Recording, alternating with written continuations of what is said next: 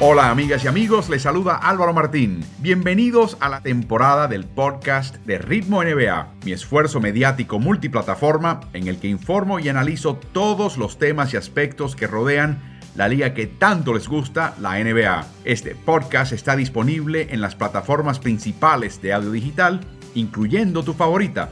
Así que suscríbete a Ritmo NBA para no perderte episodio alguno.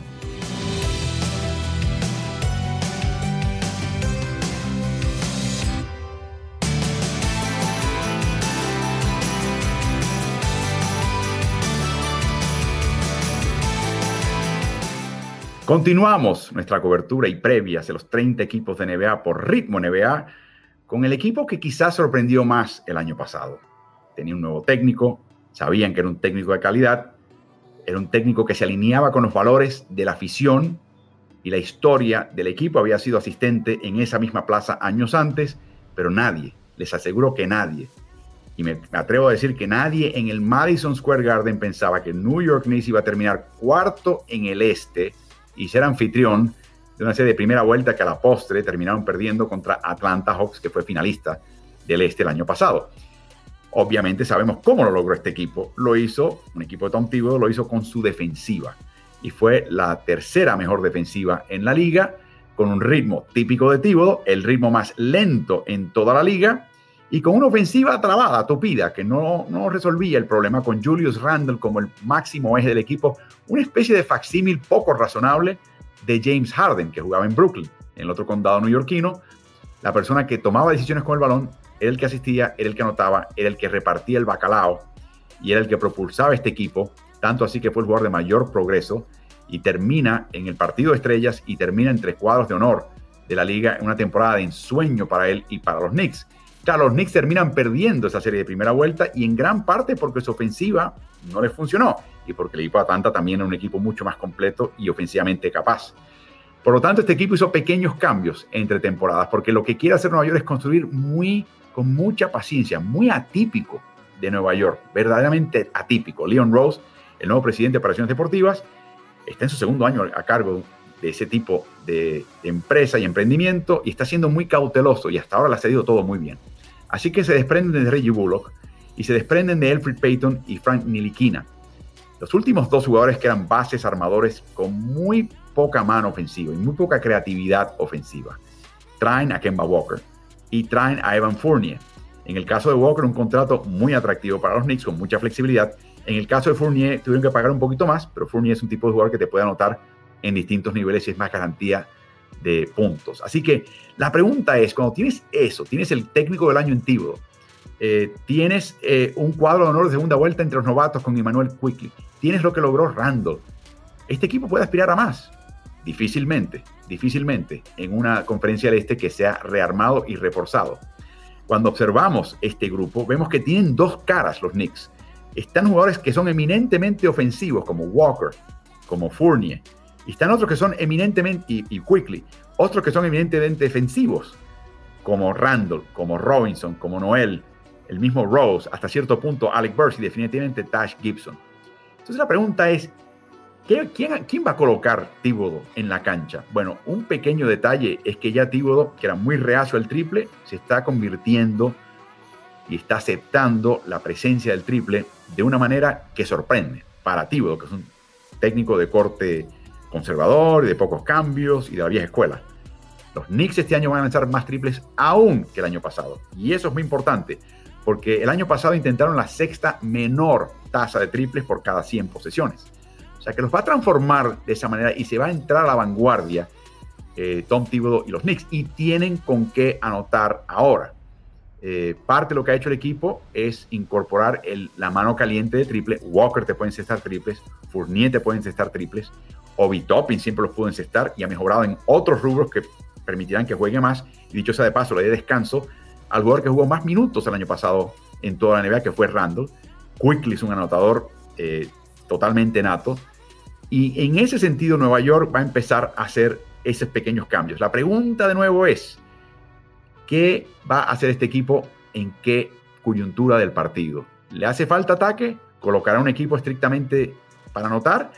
Necesitan cerrar partidos con defensiva, se eliminan todos estos tiradores y colocan los reemplazos que van a ser más defensivos. Va a ser interesante ver esa mezcla. No, tiene que ser una cosa o la otra, puede ser una mezcla. ¿Qué va a optar eh, Tom Thibodeau? Y eso va a ser fascinante todo este año. La otra pregunta es Julius Randle. Julius Randle estaba acostumbrado a ser el eje de este equipo. la buena noticia para Randle es que tiene ayuda. No va a ser tan difícil anotar contra Atlanta como lo fue en los playoffs el año pasado, pero de repente esa ayuda le va a quitar el balón de las manos a él. ¿Cómo reacciona Julius Randle a un papel protagónico menor? Aunque sigo imaginando que sea él el que defina posesiones para los Knicks cuando él esté en la cancha, su papel, por una cuestión de, de talento a su alrededor, va a disminuir. Y por último, Kemba Walker es muy dado a lesiones y Derek Rose ya también ha tenido sus lesiones y está ya avanzado en edad. ¿Quién maneja el balón por los Knicks si uno, otro o ambos están fuera de acción?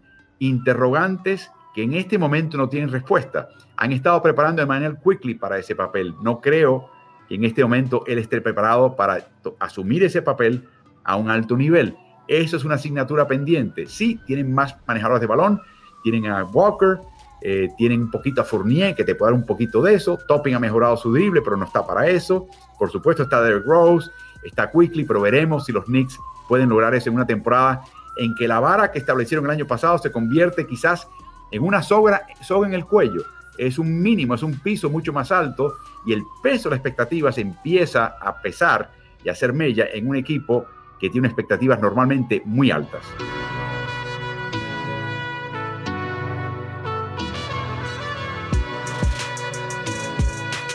Un equipo fascinante en la NBA mientras continuamos con nuestras previas de los 30 equipos de NBA por ritmo NBA. Sí, no solamente en Portland, es el equipo de Portland, donde en Filadelfia y otros parajes están anticipando la posible salida del equipo de Damian Lillard. Por un lado, Lillard, al terminar la temporada pasada y eliminarse contra el equipo de Denver, sintió que quizás el ciclo se había terminado.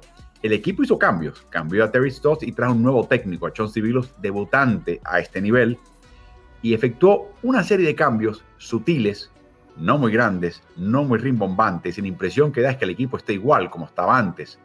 En realidad lo que han hecho es sacar a muchos jugadores que o estaba indispuesto por lesión o era muy malo defensivamente. Ese es el tema de las salidas y las bajas.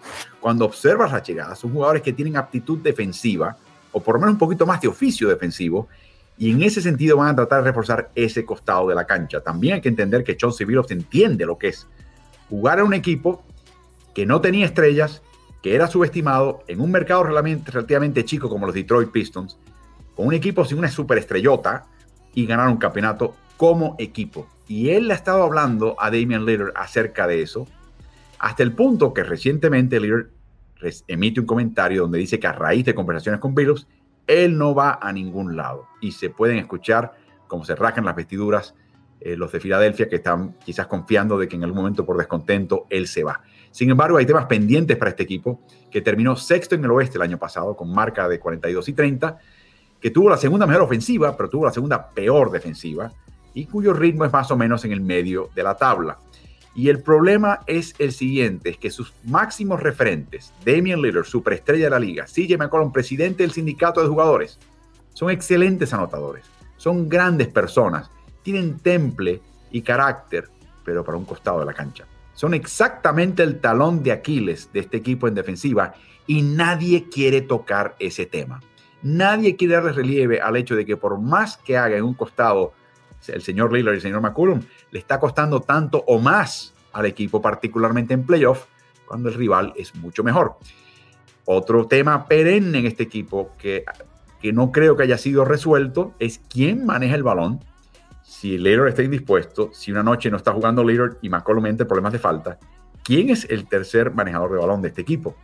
Tienen al veteranito Anthony Simons, que ha sido un tirador, en realidad su manejo de balón es relativamente limitado y mira al aro más que otra cosa. Importan a Dennis Smith Jr., que tiene un poquito más de oficio de manejador, porque lo que es Ben McLemore, él va a tirar, él no va a pasar el balón para nada, y no hay verdaderamente grandes manejadores de balones acá. Algo que sí va a cambiar John Civilos es que va a marcar mucho más el perímetro.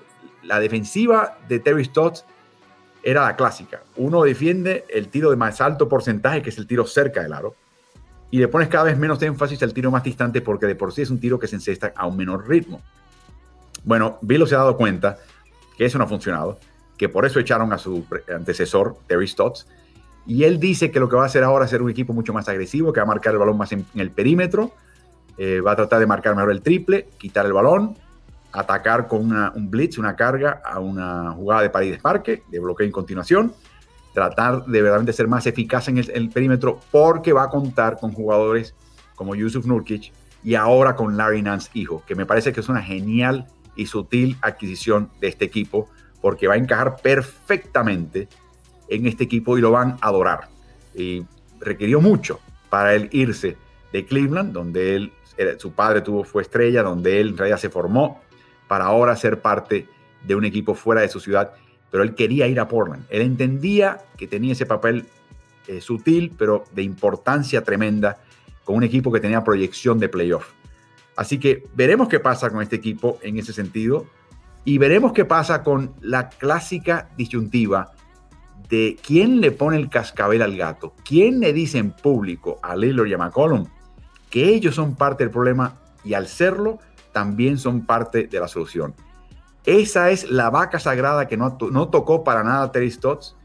Y veremos si un Chauncey Billups, que tiene un poquito más de seguridad y tiene quizás menos que perder al comenzar su carrera y nunca aspirar en toda su vida, hasta recientemente, ser un técnico en la NBA, de empezar a decir las verdades que aunque van a herir y van a doler, creo que van a desembocar en un equipo mucho más consciente en el lado defensivo. Y si este equipo pasa de segundo peor a meramente la mitad de la tabla o al tercio más alto de la liga, este equipo puede llegar a donde él quiera, porque así de bueno tiene eh, la pólvora ofensiva el equipo de Portland Trail Blazers.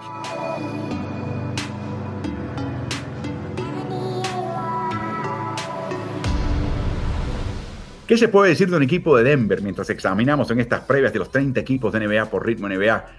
En cuanto al año que viene ahora, pues es un equipo muy interesante. Es un equipo que por supuesto siempre ha sido un equipo de gran capacidad de evaluar talento y pescar talento cuando nadie lo reconoce. Mejor ejemplo, Nikola Jokic. Por ejemplo, la incorporación de eh, Paco Campazo al equipo de Denver. Un equipo que también tiene un historial largo de tomar jugadores que necesitan pulirse en un aspecto de su juego y desarrollarlos hasta el punto de que pueden darse el lujo de traspasarlos a otro equipo, porque tienen una abundancia y tienen un reemplazo más barato que el veterano que ya pulieron ellos por muchos años. Y es un equipo que tiende a no hacer unas movidas importantes en su plantel, pese a que el año pasado trajeron a Aaron Gordon y descartaron varios jugadores de los que mencionaba que eran parte de su núcleo. Este es un equipo que no creo que sea el típico equipo que va a hacer un cambio multitudinario, cambiar de dirección abruptamente. Ellos prefieren tener, curtir preparar y pulir lo que tienen entre manos. Y lo que han hecho este año es descartar a jugadores como Javier McGee, que eran un reemplazo, una póliza de seguros, y Paul Millsap, que mencionó, estaba ya quizás perdiendo un poquito de, vitalidad, y lo sacan, dado su precio, para traer a Jeff Green, eh, entre otros. Y hay que mencionar otra incorporación que ven en pantalla, que es un novato, Bones Highland. Es un chico de estatura, metro 96, metro 98. Actualmente como base es un tirador, pero tiene dotes de armador. Y eso hace que este equipo, si Jamal Murray se reintegra y nadie sabe cuándo, pero ya lo vimos tirar, y no estoy hablando de tirar en tiro libre, tirar en salto en suspensión, aunque no fue un salto completo, de su recuperación de ligamento cruzado anterior desgarrado, eso me, dice a mí que su, su, retorno a la cancha es mucho antes, su horizonte de retorno es mucho más previo a lo que quizás anticipábamos, que sería en eh, los playoffs del año que viene, de, esta temporada, en el año 2022. Y yo creo que uno tiene que pensar que quizás esté de vuelta. Cuando él esté de vuelta, este equipo tiene a Jokic como torre de control, Monte Morris, Paco Campazo, Bones Highland y Jamal Murray como posibles manejadores de balón. Claro, vimos también a Murray, antes de lesionarse, asumir más bien el puesto de escolta, lo que incluye entonces a Will Barton y Austin Rivers como posibles candidatos a manejar el balón. Digo todo esto porque no me sorprendería que si va a ser efectuar un traspaso el equipo de Denver, los jugadores que vayan en la otra dirección, que vayan al otro equipo, vendrían de este grupo, de esas dos posiciones. No va a ser Murray. Dudo que sea Highland. Eh, los demás no se sabe. Así que va a ser bien interesante en ese sentido cómo lo van a hacer. Y de todo ese grupo, no hay un triplero, aparte de Murray, No hay un triplero que tú digas, ah, este chico puedes confiar, es una amenaza de triple, es un baluarte.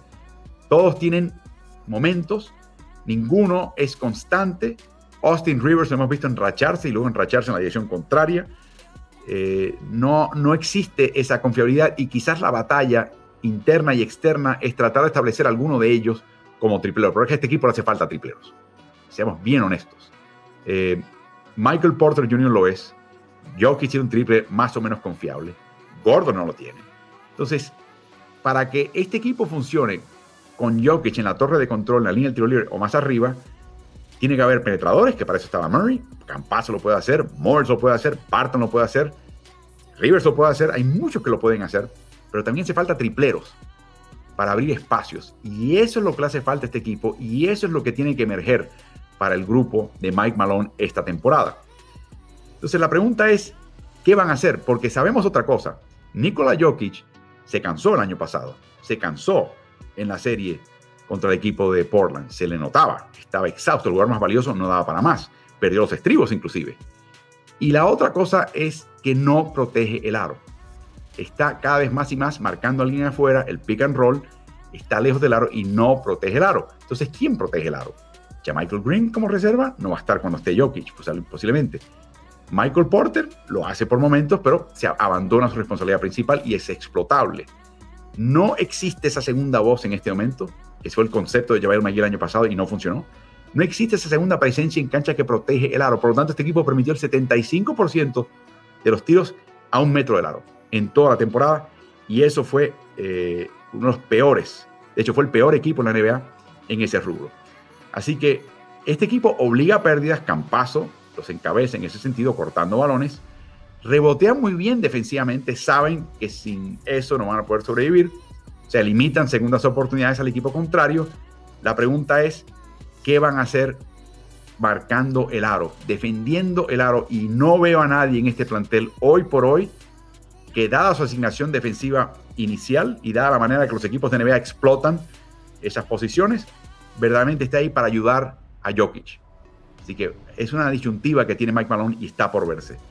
Eh, así que la otra cosa interesante es que este equipo extendió a Aaron Gordon, extendió a Michael Porter Jr. con jugosos contratos, lo que quiere decir es que ya va a ser más difícil mejorar este equipo, cambiar su elenco sin que venga por el medio de un traspaso.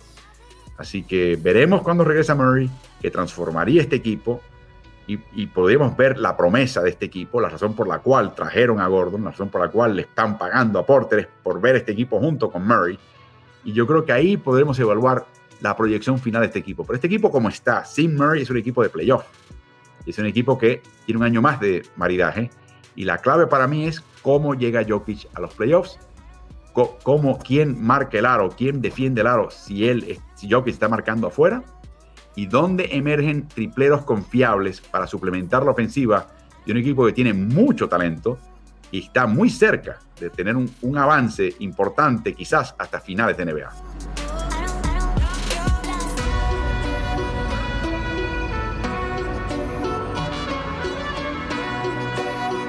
Continúa nuestra revisión y nuestras previas de los 30 equipos de NBA por ritmo NBA con el equipo de Chicago Bulls, un equipo que no esperó ni siquiera entre temporada para efectuar cambios, haciendo cambios importantes que, en el cual les llegó Nikola Vucevic, pero utilizó la entretemporada para liquidar el proyecto, para ya armar lo que ellos consideran que es el proyecto de este equipo a futuro, incorporando jugadores como DeMar DeRozan en traspasos, Alonso Ball, traen a Alex Caruso también como agente libre, eh, Tony Bradley, que estaba lesionado y podría ser una importante pieza defensiva para este equipo, Derek Jones eh, termina en el equipo también, deshaciéndose de jugadores que eran sólidos, eran contribuyentes la mayoría, pero ninguno de ellos de forma indispensable.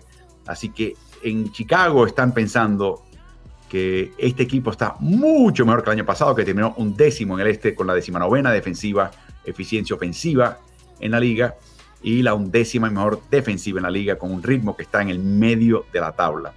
Tuvo marca de 7 y 15, sin embargo, en los primeros 22 partidos tras la incorporación de Vucevic y eso condenó a este equipo a eliminarlos de la posibilidad del play-in. Descartaron en el proceso, en estos cambios que menciono, a través del año pasado y esta entretemporada, sus selecciones de lotería del draft del 2016, 2017 y 2018. En otras palabras, Arturas Carnichovas y toda la gerencia deportiva de este equipo lo que ha hecho es un borrón y cuenta nueva de lo que habían hecho John Paxson y Gar Foreman en el pasado. Y el único que queda de ese régimen es Kobe White, del cual tenemos que hablar en esta previa. Lo primero que me viene a la mente es que aún con Lonzo Ball en cancha, Chicago todavía no tiene un armador comprobado. Y yo creo que sería quizás una, un punto ciego de esta franquicia. Porque en realidad, si vienen a ver en la época de Michael Jordan, no había el, sistema de la ofensiva triangular, hacía que el balón fuese compartido, repartido, no había un eje que dominase el balón más allá que en el cierre de posiciones lo dominaba Michael Jordan. Y yo creo que ya Chicago está acostumbrado a ver eso. Y la afición no lo exige, eh, y no lo valora, y no lo celebra. Por lo tanto, ha habido una carencia de armadores clásicos en Chicago ya por tiempo y ya con distintos entrenadores. Y yo creo que esa es el gran, la gran interrogante de este equipo. Eh, Lonzo Ball ha mejorado su tiro externo como triplero y claro que ha aprendido cosas como armador defensivamente, deja todavía mucho que desear, pero no es ese armador clásico como su hermano, por ejemplo, quizás, que tiene la creatividad, que tiene la visión de cancha, que tiene la anticipación de generar, crear situaciones y de colocar a sus compañeros en una posición en la cual lanzan un tiro de altísimo porcentaje que es devastador para la oposición. Puede que llegue a ese nivel, pero todavía no está ahí. Eh, así que el grupo eh, es mucho más profundo que el año pasado. Caruso viene de la banca. Eh, Derek Jones, hijo, viene de la banca. Tony Bradley, si está sano, es un excelente reemplazo de Vucevic. Así que otra cosa que están haciendo este grupo es eh, ¿qué, de este grupo de, reservas van a ser tripleros? No lo va a hacer Derek Jones, hijo. No lo va a hacer Bradley. No lo va a hacer Troy Brown. No lo va a hacer Caruso en realidad. Y no lo va a hacer Kobe White. Es una pequeña carencia que tiene este equipo, que la banca es sólida, eh, defensivamente mucho más capaz quizás que hasta el cuadro titular, pero no tiene esa pólvora ofensiva y no sabemos cómo esa banca, más allá de marcar como demonios a sus contrapartidas o a la mezcla de oponentes que tengan en cancha entre titulares y reservas del equipo contrario, puedan, puedan apagar la ofensiva contraria lo suficiente para mantener a Chicago en juego, mientras ellos a su vez anotan un puntito por aquí y un puntito por allá. Así que es una gran interrogante. Lo que sí han hecho ahora este año los Chicago Bulls es diversificar el papel de Nikola Vucevic, lo vimos en pretemporada. En Orlando, Vucevic se colocaba en la línea de tiro libre hacia arriba y armaba un poquito al estilo de Jokic, se colocaba en los codos, en los, extremos de, la línea del tiro libre, o más arriba, y se convertía en la torre de control. Y si había que tirar, él podía resolver con el tiro y típicamente encestaba. Busevich sigue siendo capaz de hacer eso, pero ahora también se está acercando al aro y se está colocando en el poste bajo, o para tirar, o también para armar a su equipo desde el poste bajo, lo que genera una visión distinta de Chicago, una polivalencia eh, y un dolor de cabeza para una defensiva contraria que está tratando de entender su esquema y tratar de neutralizarlo. Así que va a ser bien, bien interesante cómo se integran todos. DeMar DeRozan no es un jugador eficiente, es todo lo contrario. Jugador que tiene demasiados tiros para los puntos que produce. Alonso Ball es un tirador de rachas, a veces sí, a veces no. Lamin es un jugador ya que llega a un nivel importante en la liga y es el más eficiente de este grupo. Y no vemos por qué él no va a estar manejando el balón y tomando decisiones si no lo está haciendo Vucevic. Vucevic es un triplero que bordea el 40%, no puedes pedirle mucho más y mucho menos en su posición.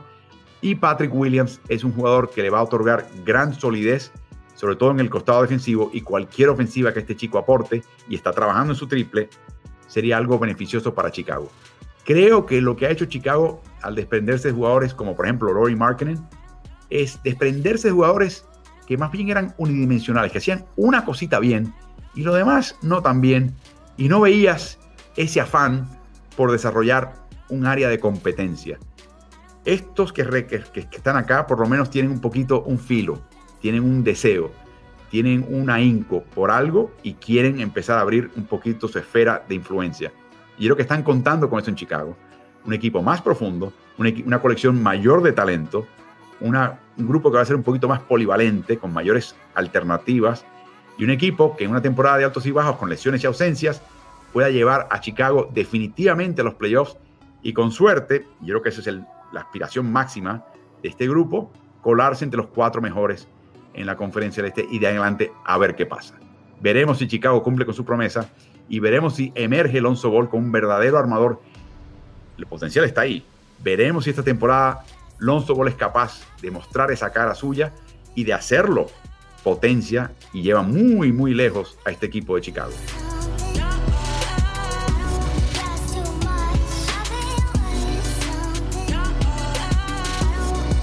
Continuamos con nuestras previas de los 30 equipos de NBA por ritmo NBA. Un equipo que va a dar mucho que hablar esta temporada. De hecho, ya en la temporada estamos hablando demasiado de ellos. Es el equipo de Philadelphia 76ers que tuvo que pasar tres temporadas terribles en el desierto, en el infierno NBAístico, perdiendo, perdiendo, perdiendo para poder conseguir selecciones de primera vuelta que a la postre produjeron a Joel Embiid y a vencimos. El problema es que no sabían que vencimos terminaría donde está, peleado con el equipo, el equipo, eh, la verdad que eh, no pudo manejar eh, las debilidades del juego de Simmons y no fueron especialmente diplomáticos y han creado una ruptura que en este momento es insalvable hasta el punto que ya se reintegra al equipo para no perder su salario e inmediatamente lo suspenden porque está haciendo las cosas de media pila y, y de medio pelo y con muy poca gana. Así que todo el mundo sabe que viene un cambio. La pregunta es cuándo y al restarle cuatro años, incluyendo esta temporada, al contrato de Simmons, la sartén la tiene por el mango la gerencia de Filadelfia, pero el chico no puede jugar y si está dispuesto a que no le paguen, se queda sin jugar. Entonces hay que pensar en Filadelfia como un equipo que no va a contar con Ben Simmons. Eso para empezar.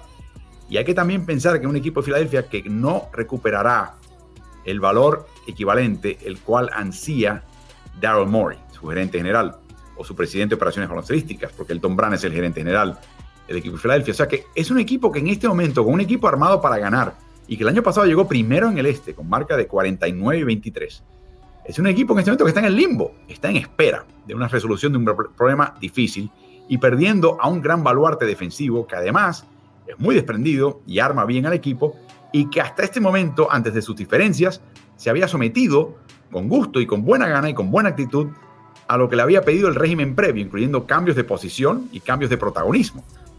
El equipo terminó decimotercero en ofensiva, que parece mentira cuando tienes un jugador tan dominante en el poste bajo como Joel Embiid y tiradores del calibre de Seth Curry y Danny Green. Uno pensaría que un equipo como ese de ninguna manera termina decimotercero. Bueno, al Simmons no ser triplero, obliga a Embiid a pasar más tiempo afuera, que no es exactamente su uso ideal. Lo que quieren es que Embiid esté cerca del aro y le caigan encima dos o tres defensas para habilitar y desmarcar a sus compañeros.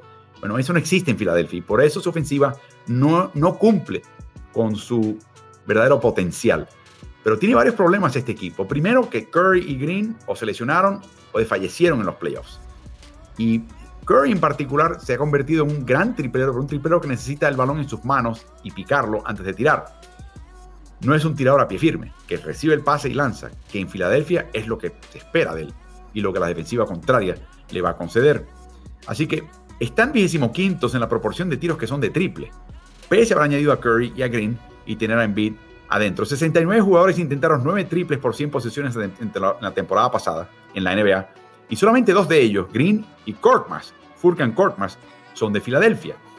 Así que es algo bien interesante. Cuando vemos el cuadro de este equipo, vemos un equipo que se reforzó con George Nian, Trajo a André Drummond, que a mí no me parece que es un buen reemplazo de Embiid, me parece que es un pequeño paso atrás, eh, porque lo que ha hecho del cuadro eh, reserva, Drummond defensivamente es un cero a la izquierda, entonces va a ser muy difícil colocarlo en cancha. Y está ahí para darle solamente un, soplo de descanso a Embiid. Así que no, no veo eh, la, virtud de tenerlo a él, pero hay varias cosas aquí interesantes. Primero, ¿quién va hacer el triple verdaderamente constante de este equipo. ¿Quiénes van a ser esos tripleros? Que tú puedas confiar en ellos. ¿Será Curry? ¿Será Green? ¿Será Korkmaz? Eh, ¿Será Tyrese Maxi? ¿Shake Milton? No lo va a hacer Ben si, si, llega a jugar con el equipo. Eso por eh, Tobias Harris, el mismo Embiid. O sea, ¿quién, quién, quién emerge? ¿Quién va a llevar esa ofensiva de décima tercera a las primeras cinco en la liga, que es su potencial? Está por verse. Ese es el dolor de cabeza de Doc Rivers. Eso por un lado. Entonces tienes también todo el jugador de reparto. Parte del problema de Filadelfia es que quemó a los titulares, muy buenos, pero hay una gran diferencia entre ellos y los reservas. Entonces, ¿quién emerge? Algunos ya empiezan a destacarse en rubros. Eh, Matisse Tybur como defensa, eh, como tirador de triple, eh, Maxi como manejador de balón. Tienen ahora a George Nian, que me parece que le viene de perilla a este equipo. ¿Por qué? Porque al igual que Utah, Filadelfia es vulnerable, particularmente vulnerable a alineaciones chicas. En Bid puede quedarse en cancha, pero en Bid hay que dar de descanso. Y lo sabemos. Y se lesiona también. Así que cuando vas en la escuadra, va a jugar Drummond. George Nian va a ser el pivot. Filadelfia tiene algo que responder ahí. Y la única manera que lo demostró los Clippers de tener ese tipo de alineación y poderlos mantener en cancha es si tienen una pólvora ofensiva superlativa. En otras palabras, son tripleros y son anotadores. Filadelfia tiene nombres que pueden, que, te pone a pensar que podrían llegar a ese punto. Lo que tienen que hacer ellos ahora, los que mencionaba, los jovencitos, Milton, Maxi, Nian, eh, tienen que demostrar ahora que son ese tipo de jugador. Así que en una temporada de suspensión donde Filadelfia pensaba que era el año de volver a investir y verdaderamente hacer ajustes y quedarse con el primer puesto en el este, y de ahí competir con los Milwaukee, con los Brooklyns, con los Boston Celtics del mundo y luego enfrentar a lo que venga del oeste para poder ganar un campeonato, se le complica la situación.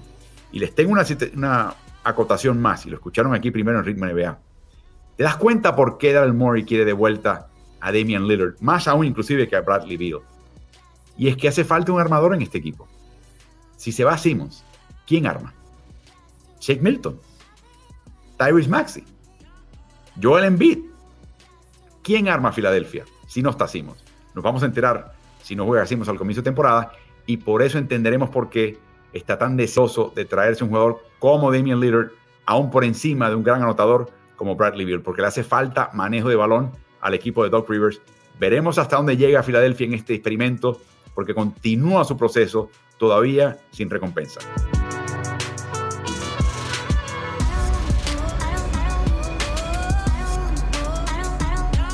Continuamos con nuestra revisión y previas de los 30 equipos de NBA por Ritmo NBA.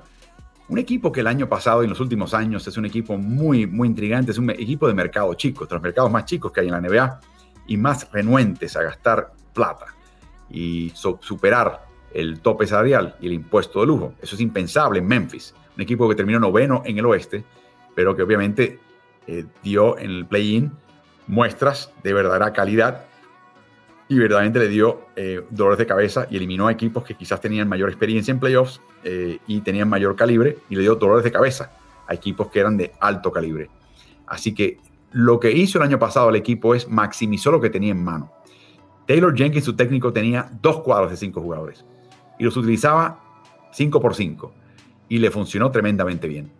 Ahora, en parte porque les menciono que es un equipo de mercado chico que nunca se va a pasar del tope salarial, ni tampoco para tratar de mantener un núcleo andando y de calidad, le va a dar un contrato grande a un jugador que está ya del otro lado de los 30 años, le hace Jonas Valanciunas, lo traspasan al equipo de Nueva Orleans y viene a cambio Steven Adams, que tiene ciertas cualidades de rigurosidad y presencia en la llave, eh, y aparte de ser un tremendo compañero de equipo, todos sus compañeros de equipo lo aman por su gran desprendimiento y su gran enfoque en sus compañeros. No es la no, le va a dar el balance ofensivo a Memphis.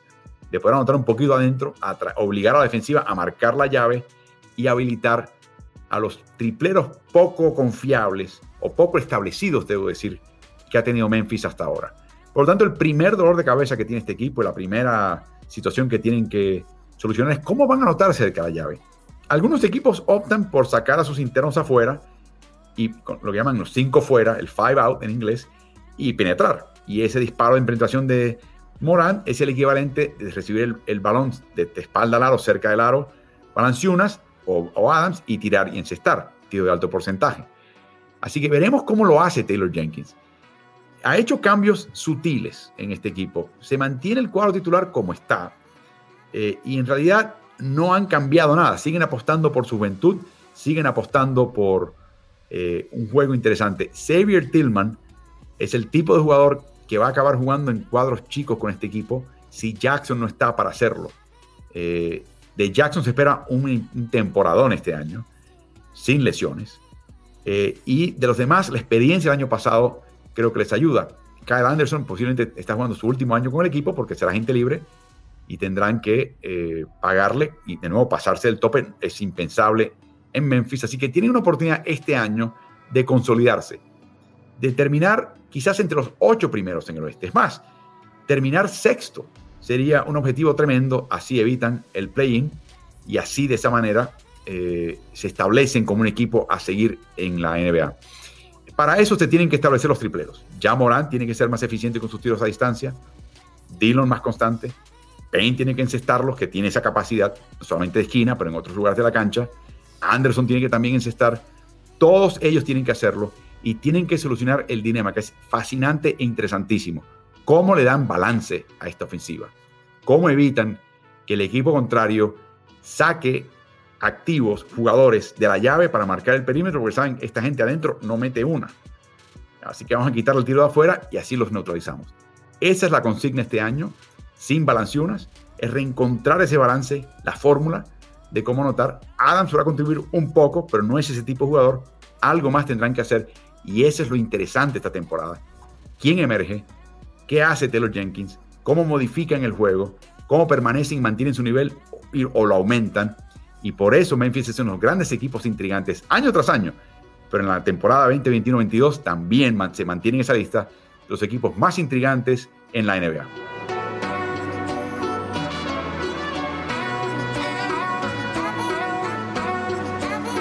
Al continuar con nuestras previas de los 30 equipos de NBA por ritmo NBA, vamos a pasar a un equipo interesantísimo. Llegaron décimos el año pasado en el este y los metió en el play-in. Eh, lamentablemente, su estrella y su armador novato, que fue el novato del año, se trata de la Melo Ball, eh, termina en ese momento recuperándose una lesión de hueso quebrado en la mano, en la muñeca, así que no estaba necesariamente al 100% y tampoco estaba perfectamente reintegrado ese equipo, pero es un equipo que te diste cuenta el año pasado, uy, este equipo tiene la calidad para hacer cosas más grandes en el futuro y tiene ya el núcleo. Y hay que reconocer algo más, y por algo le extendieron el contrato a su técnico James Borrego. Siempre se habla de equipos que tienen gran capacidad de desarrollar talento. Viene a la mente el equipo de Denver, por ejemplo, que agarra un muchachito en el draft y a los cuatro años es un, es un jugadorcito. Inclusive les sobran jugadores en su posición y pueden darse el lujo de hacer cambios. Borrego está teniendo y adquiriendo esa reputación. También se habla un poquito del equipo de San Antonio, pero no ha tenido ese éxito en los últimos años. Popovich maximiza la capacidad de su jugador quizás, pero no los convierte en un jugador de valor al resto de la liga, sino solamente de valor en el sistema de San Antonio. Bueno, Borrego ya desarrolló a Devonte Graham, ya desarrolló a Terry Rozier a su máxima expresión, a Bridges, Miles Bridges, PJ Washington. Entonces la pregunta es, ¿quién emerge este año? En una, en una temporada que se deshicieron de los internos. Se fue Cody se fue Bismarck Miyombo, se fue Graham eh, a Nueva Orleans y Malik Monk termina con los Lakers. Pero, ¿quién traen a este equipo? Kelly Oubre, jugador que eh, necesita quizás un poquito de desarrollo para ser más constante. Mason Plumley, que va a ser un facsímil razonable de Cody quizás mejor jugador que él, y un veterano Ish Smith en su duodécimo equipo en 12 temporadas. Y lo curioso es que en su caso no es porque él sea un tipo problemático, no, ha sido el resultado de su carrera, que tiene ese tipo de nivel de juego, es suficientemente valioso para que un equipo lo quiera contratar como reserva, pero no lo suficientemente valioso para que un equipo diga, no, quédate aquí por mucho tiempo. Así que es un grupo para mí muy interesante que ha bajado la escuadra. O sea, la sensación que te da este equipo es que este equipo cada vez más se va a volcar por el perímetro, no tanto adentro. Nunca era un gran anotador adentro Cody Seller. Plumlee te te da un poquito más pone tremendas pantallas. Pero cuando observas esta alineación, ves una banca que está sin comprobar, con excepción de Kelly Oubre y de Smith, y un cuadro titular donde la pólvora viene entre Hayward, Rozier y Ball, con lo que le puede dar Bridges y Plumlee como un beneficio adicional. Si este equipo puede ganar así, lo harán sin un pivot reserva. Eh, Kai Jones no está listo. Kai Jones no puede ayudar en ese sentido. PJ Washington sería el llamado hacer el pivot reserva y este, relativa baja estatura. Sería un cuadro chico por definición. Este equipo tuvo la quinta peor tasa reboteadora del año pasado. Eso es un fundamento que estoy seguro que Borrego les ha repetido hasta la saciedad, hasta la náusea a estos jugadores. Muchachos, si no reboteamos en equipo, si no creamos el cerco reboteador, si no nos damos unas ventajas, nos van a pasar por encima. Y yo creo que eso es algo muy importante. Eh, y te das cuenta también porque a raíz de lo que estoy mencionando, Charlotte fue el equipo que planteó más defensivas de zona por más tiempo de los 30 equipos de NBA. Eso me imagino que también eh, se repita en este grupo. Tienen marca de 24 y 20 con Gordon Hayward presente. Y esa es la otra clave de este equipo. Que no se me vaya Gordon Hayward. Que sea exactamente lo que es Gordon Hayward. Eh, que pueda anotar y pueda hacer que otros anoten y facilitar la labor de todos. Y puede coordinar la defensiva desde la parte, una parte, la posición crucial de alero, donde va a haber mucho cambio de marca. Así que este equipo perdió pólvora triplera al perder a, Graham y a Monk hasta cierto punto, que no era comprobado, pero sí tenía esa capacidad.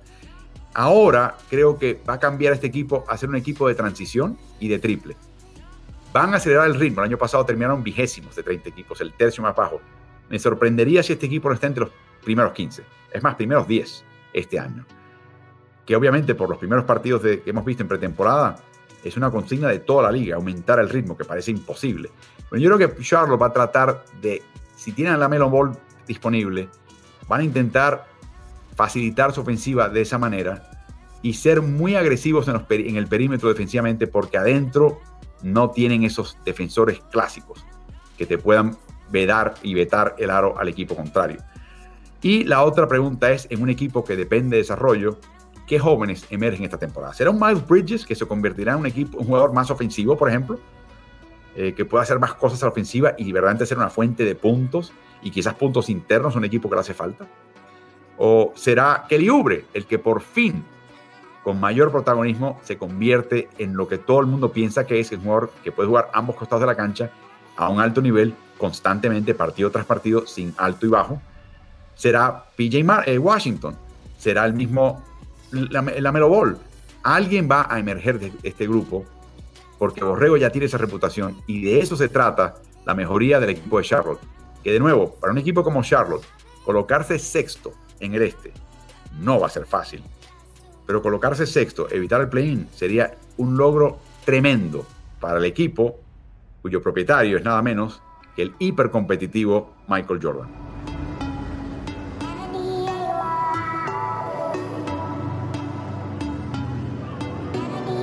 Al continuar analizando los 30 equipos de NBA previo al comienzo de la temporada, vamos a enfocarnos en el equipo de Indiana Pacers, un equipo que en los últimos dos años, y en parte por la reacción del vestidor, han echado a sus dos eh, técnicos, Nick McMillan, que ahora está en Atlanta en un mejor lugar, y el año pasado al debutante Nate Bjorken.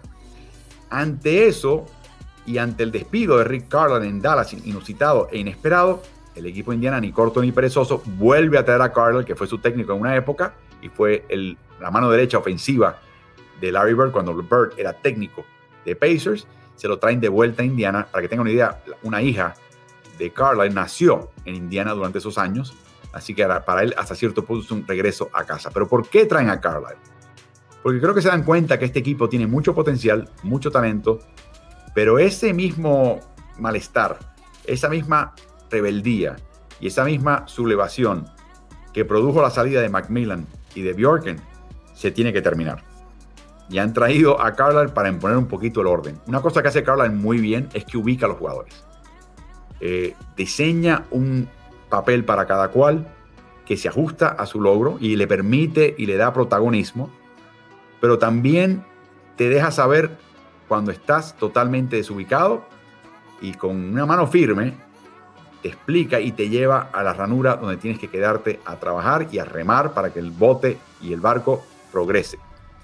O sea que están tratando de enseñar un caballo en Indiana.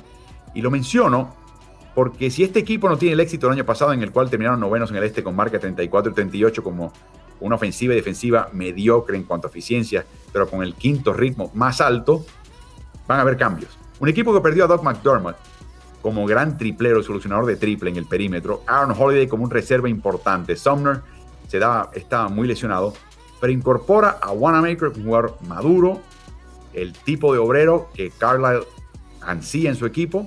Tory Craig, excelente, polivalente defensa. Un poquito a la ofensiva más de la cuenta, pero es un triplero de esquina eh, de cierta consideración. Y al novato, entre comillas, veterano Chris Duarte, que a los 24 años de edad y con su juego ya redondeado y pulido, va a ser factor desde el principio. ¿Y por qué desde el principio?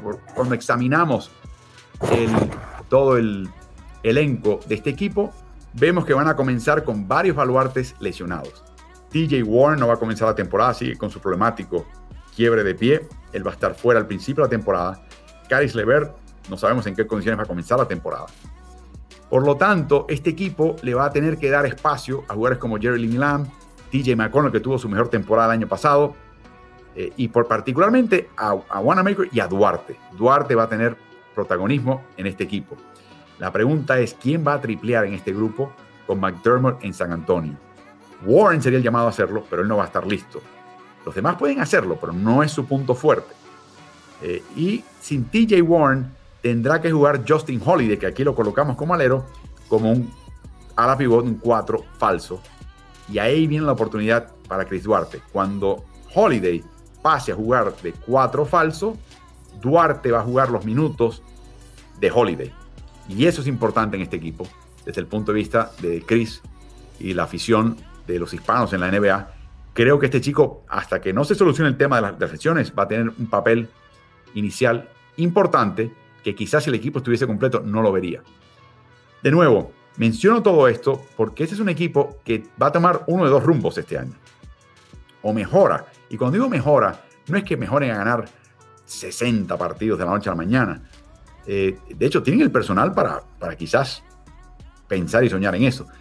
Pero no, es un equipo que va a darte un rendimiento mejor, más estable, de noche a noche y con menos fricción, cada cual haciendo lo que hace. Le van a quitar un poquito el de las manos a Domantas Sabonis, por lo que viste en pretemporada. Y veremos si eso es bueno o malo para este equipo y si después Rick Carlisle cambia su actitud cuando vea lo que pasa cuando no lo hace, a veces cuando lo que pasa cuando tiene a Sabonis en la punta repartiendo el balón y tomando decisiones. Veremos en qué, hacia dónde se, decanta. Pero hay dos direcciones al cual va a tomar este equipo, va, a ir este equipo. O mejora de forma constante y se convierte en un equipo de playoff que quizás pueda aspirar a, los primeros seis puestos en el este, o se dan cuenta que hay varias personas en ese vestidor que hay que sacar. Y este equipo hará cambios entre temporadas y no le va a temblar la mano. De hecho, el que tenga a Carl en su primer año es el mejor momento para hacerlo para evitar que si hay situaciones que van a, corromper un poquito el ambiente del vestidor, sácalo. Por mejor que sea ese jugador, se va. Así que pendientes este equipo de Indiana. Están confiando de que Carlisle puede utilizar el personal existente y calmar a todo el mundo, ubicar a todo el mundo y hacer que cada cual reme en la misma dirección. Pero de algunos ser la nota discordante se va y no les va a temblar la mano. Y por eso este año va a ser tan interesante. Carlisle no tiene presión está de vuelta en casa. Eh, quiere demostrar quizás lo que no pudo haber demostrado en, de cierta medida en Dallas. Tiene más potestad en la parte deportiva de este equipo y creo que va a ser bien interesante este capítulo en su carrera. Y tiene el equipo de Indiana la posibilidad de beneficiarse con él al mando y con todo el mundo entendiendo lo que se está tratando de hacer y remando en la misma dirección. De ser ese el caso, este equipo atenta con quedarse entre los primeros seis, evitar el play-in y empezar a dar golpes en las primeras vueltas de los playoffs.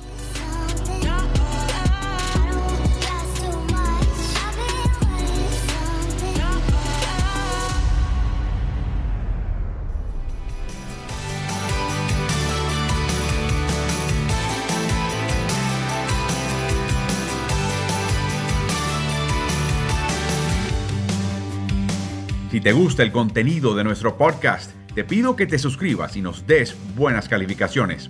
Eso nos ayudará a su mejor difusión. Y corre la voz, porque Ritmo NBA es el nuevo canal multiplataforma digital de información y opinión de quien les habla Álvaro Martín. Lo puedes hallar en Twitter, en Instagram, en Facebook y en YouTube. Búscanos siempre como Ritmo NBA. Hasta el próximo episodio.